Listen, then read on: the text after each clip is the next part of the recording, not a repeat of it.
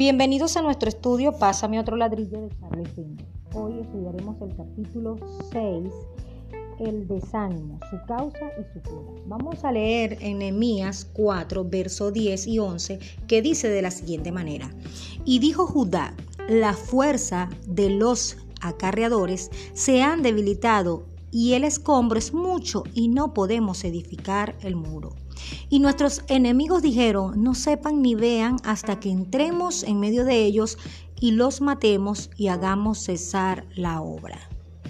Bien, la semana pasada estuvimos hablando acerca de esa de los opositores, de cómo enfrentar la crítica, de cómo enfrentar este eh, que se van a levantar los enemigos, se van a levantar aquellos que se oponen a que la obra de Dios continúe y avance.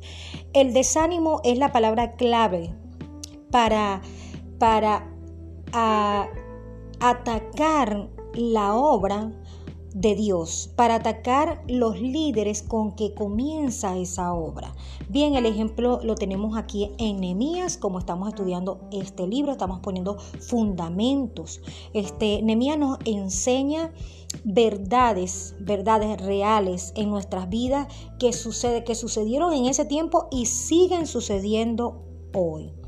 Bien, ahora bien, vamos en, esta, en estos versículos, Dios, hay dos cosas que Dios nos enseña. Y es de dónde viene el desánimo. Ojo, vea bien, de qué lugar, de qué persona proviene o, o, a quién utiliza Satanás para desanimarnos en continuar la obra. Y la otra es cuando nuestros oídos están muy cerca de aquellos que están criticando una y otra vez al hombre de Dios, a la obra de Dios, a la mujer de Dios, terminamos convencidos de que eso es una verdad. Es decir, los niveles de influencia. Tenga cuidado con los niveles de influencia. Bien, ¿cuántas veces algunos de nosotros hemos experimentado una situación en la que intentábamos resolver ese problema, ¿verdad? Y resulta ser que se empeoró ahí mismo delante de nuestros ojos. A mí me ha pasado muchísimo. Pues exactamente eso era lo que le estaba ocurriendo a Nehemías. Y nada más y nada menos que con uno de los de la tribus de Israel, con uno de su mismo grupo. Y no era, un, no era cualquier persona, era una persona de influencia.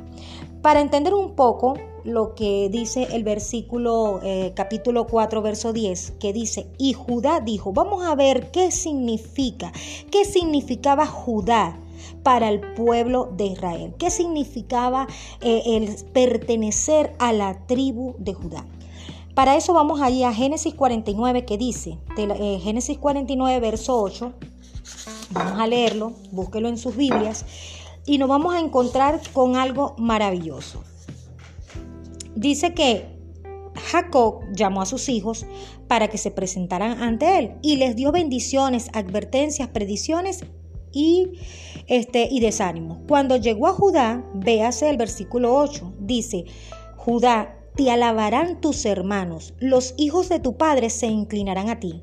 Luego agregó, no será quitado el cetro de Judá, ni el legislador de entre sus pies, hasta que venga Silo. Imagínese que la palabra Silo significa Mesías. Judá, tú constituirás la tribu mesiánica.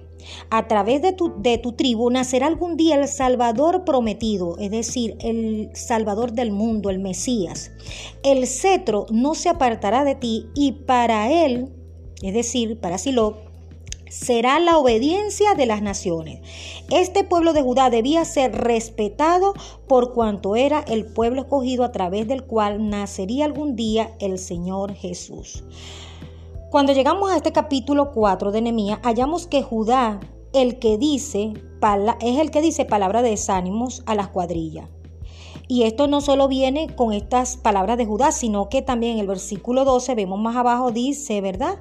Otras palabras, otra fuente de desánimo. Sucedió que cuando venían los judíos que habitaban entre ellos, o sea, los judíos que habitaban entre ellos, estos judíos vivían cerca de los enemigos, los que dijeron en el versículo 11. Entonces, Leamos el versículo 12.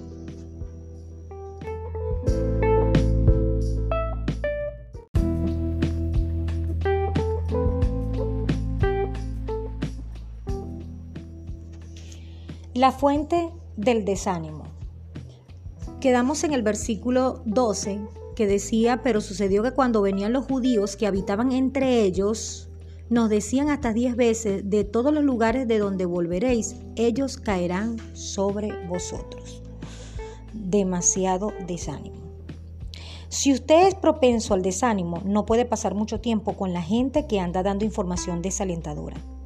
El desaliento de Nehemías le vino en primer lugar de Judá, la cual fue verdaderamente sorprendente, y luego le vino de los judíos que vivían cerca de los críticos, lo cual fue muy significativo. Pendiente de esas dos cosas. Ahora, las causas del desánimo. Descubrimos a través de este estudio cuatro causas del desaliento de Nehemías, en las cuales hasta, hasta el día de hoy Dios nos ha enseñado eso en su palabra y sigue vigente porque su palabra sigue vigente. Entonces vamos a meterle la lupa y vamos a leer allí el versículo 11 nuevamente y 12 y vamos a sorprendernos el versículo 10, sorprendernos con lo que Dios está diciendo en su palabra. Lo primero que vemos es en esas cuatro causas son, primero, número uno, la pérdida de fuerza. Cuando, y dijo Judá, la fuerza de los acarreadores se han debilitado. El texto original, la palabra debilitado, significa tambaleado, vacilado, bombaleado. Imagínese usted. Estas personas están trabajando a lo largo del tiempo y se sienten cansadas. ¿Cuánto tiempo habían estado construyendo este muro? El versículo 6 no los digo, estaba a la mitad. Toda la muralla fue terminada hasta la mitad. Es decir, lo novedoso se había acabado, se le estaban acabando las fuerzas, a la mitad del camino se estaban desanimando. ¿Cuántas personas comienzan un proyecto y a mitad del camino desisten por ser bombardeados por estos tipos de críticas o una de el desánimo de una palabra de alguien importante en tu vida, sea familia, sea amigo, sea líder. Siempre va a haber desánimo. Pero lo importante no es lo que otras personas lo digan, sino lo que tú crees en el Señor. Recuerda este versículo, el hombre que es inconstante en todos sus, el hombre, este, el, hombre de doble ánimo, aquel hombre que es de doble ánimo es inconstante en todos sus caminos.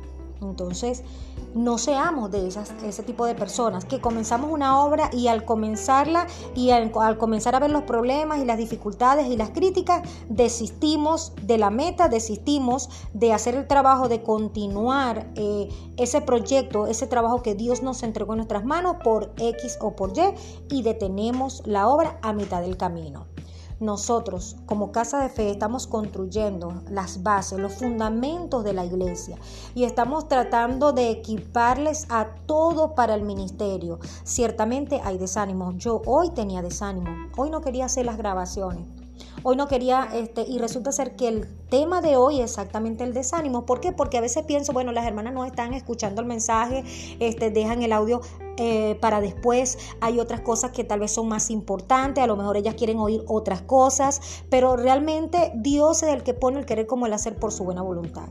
Estamos haciendo talleres de matrimonio, estamos haciendo los ayunos los martes, estamos estudiando, preparándoles, capacitándoles, así porque eh, con este libro que es una herramienta eh, fundamental para el liderazgo, este, y estamos formando líderes en nuestra iglesia. Queremos que usted sea de esa gente que sume, que está allí trabajando, que no se desanima por nada. Era, es como anillo al dedo este, este capítulo para el crecimiento de nuestra iglesia, nuestra iglesia Casa de Fe.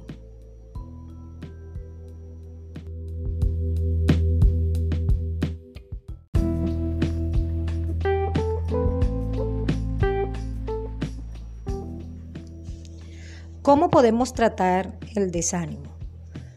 Nemías no pasó por alto el desánimo. Como buen líder se preparó y se enfrentó al desánimo. Él empleó cinco técnicas que fueron eficaces y hoy siguen siendo eficaces, así que presten atención. Primero, unificó las fuerzas a una meta. La familia, el hogar debe ser una fuente básica de ese estímulo. Él dijo, vamos, unámonos por familia. Dos, dirija la atención al Señor.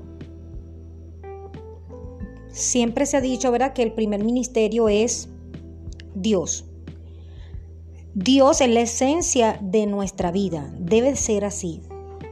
Cada vez que tú te levantes, cada vez que tú te acuestes, cada respirar tiene que estar en contacto con Dios.